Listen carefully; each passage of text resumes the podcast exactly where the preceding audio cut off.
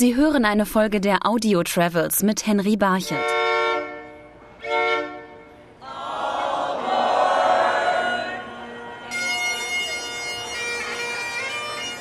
Es ist früh am Morgen in Vancouver, British Columbia, als die ersten Sonnenstrahlen sich in den blank geputzten Waggons des Rocky Mountaineer widerspiegeln. Die Passagiere folgen einem Dudelsackspieler zu dem Zug, der sie nach Osten durch die Rocky Mountains fahren soll. Am Zug werden die Reisenden schon erwartet. Guten Tag, hallo, mein Name ist Sophie und ich arbeite als ein Onboard-Host, personell auf der Rocky Mountaineer. Mit dem Zug durch Kanada ist eine der traditionellsten Formen, Bekanntschaft mit dem Land zu schließen. Die Eisenbahn spielte eine entscheidende Rolle bei der Entwicklung des Landes, erklärt Sophie Slavich den Reisenden. Der erste kanadische Premierminister Sir John A. Macdonald wollte eine Bahnstrecke bauen, die von der Ostküste an die Westküste führt. Er hat das British Columbia versprochen und deshalb machten die auch mit. So wurde die Canadian Pacific Railway gebaut und auf diesen Schienen fährt heute der Rocky Mountaineer. Es ist ein sehr wichtiger Abschnitt der kanadischen Geschichte. Pacific Railway, and that's the tracks that the, the, the Rocky Mountaineer travels along. So it's a very important part of Canadian history. Am 7. November 1885 wurde der letzte Schienenbolzen in Craig Allergy in British Columbia eingeschlagen. Eine Stelle, die der Zug auch heute noch passiert. Auch wenn entlang der Bahnlinie einige Städte und Ortschaften entstanden sind, führt der größte Teil der Strecke durch unberührte Natur und hier bieten sich den Zugpassagieren oft spektakuläre Ausblicke. Da ist ein Bär. Nee. Da ist ein Bär. Wo? Da, das Schwarze. Ja, ein Bär. Hast du ihn gesehen? Da oben. Super. Ja. Super. Doch nicht nur Bären können die Reisenden von ihren Plätzen aus beobachten.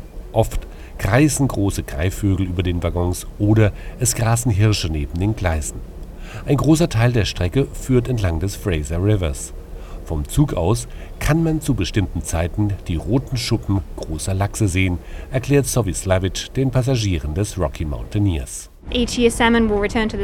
Jedes Jahr kehren die Lachse an den Ort zurück, an dem sie geboren wurden. Und der Fraser River ist eine sehr wichtige Route für sie. Für die First Nations Stämme sind die Lachse sehr wichtig. Die Fischer werfen ihre Netze aus, fangen die Fische und trocknen sie ganz traditionell an der Luft.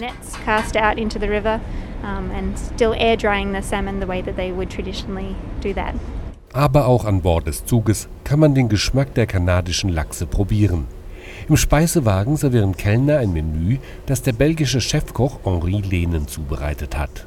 Wir haben gerade ja die, die Zeit, äh, wo, die Lachse vom, Meer hinaufschwimmen zu ihrem ähm, praktisch Geburtsort. Das ist gerade halt die Zeit, wo wir sehen, haben natürlich auch sehr viele Lachse hier in den Flüssen gesehen. Das ist natürlich auch sehr interessant für unsere Gäste, dass die das auch praktisch hautnah auch ein bisschen miterleben können vor allen Dingen, wir haben ja einige Lachse auch gesehen heute auf unserer Reise und ich finde das auch sehr interessant, dass wir das dann auch auf unserem Menü dann haben.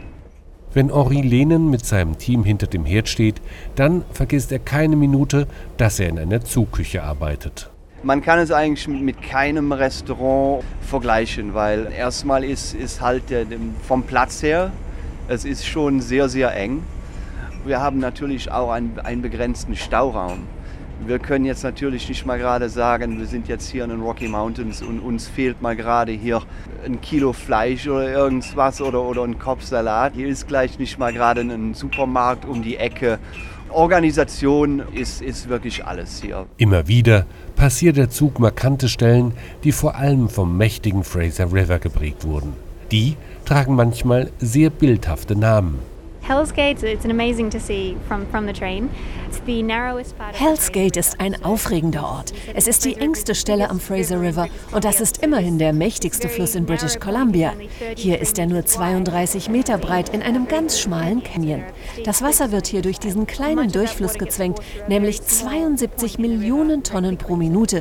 Das ist doppelt so viel wie an den Niagara-Fällen more than double that that falls over Niagara Falls. It's quite, it's quite amazing to watch the logs go, go through there.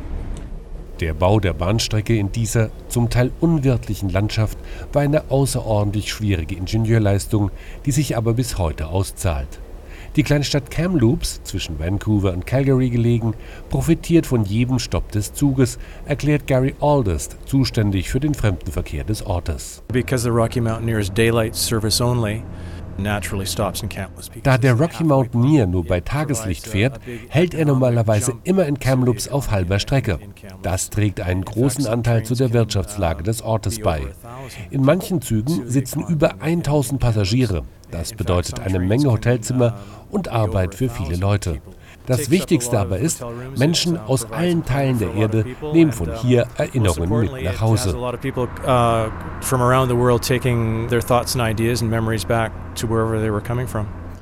Nicht nur Kamloops, auch der Ort Lake Louise hat seine Entwicklung dem Bau der Eisenbahn zu verdanken. So der Manager des Vermont Hotels Chateau Lake Louise, Gregor Resch. Das ist unsere Geschichte und so sind wir so hier entstanden. Also um 18, 1880 herum, also die Eisenbahn durchgebaut wurde durch den kanadischen Rockies, der damalige äh, Präsident von Canadian Pacific Railway, Cornelius Van Horn, war so beeindruckt von dieser Gegend, also überhaupt hier in, in Lake Louise und in Banff, dass also er dann die Entscheidung getroffen hat, kleinere Chalets hier bauen zu lassen, damit also Reisende vom Osten hierher kommen könnten im Sommer und dann für zwei, drei Monate hier im Sommer wandern gehen können. Die Strecke von Vancouver nach Calgary gehört zu den eindrucksvollsten Bahnstrecken der Welt. Die Reise mit dem Rocky Mountaineer genießen daher nicht nur Eisenbahnfans. Die Eisenbahn an sich, das Rattern der Gleise, die Lokomotiven, die Riesen, hat man ja in Deutschland so nicht. Die Signalhörner, das ist einfach für einen Eisenbahnfan ist das schon faszinierend. Also ich fand es wirklich ein wahnsinnig tolles Erlebnis, weil man hat mit Sicherheit eine andere Perspektive, als wenn man mit dem Wagen durchfährt.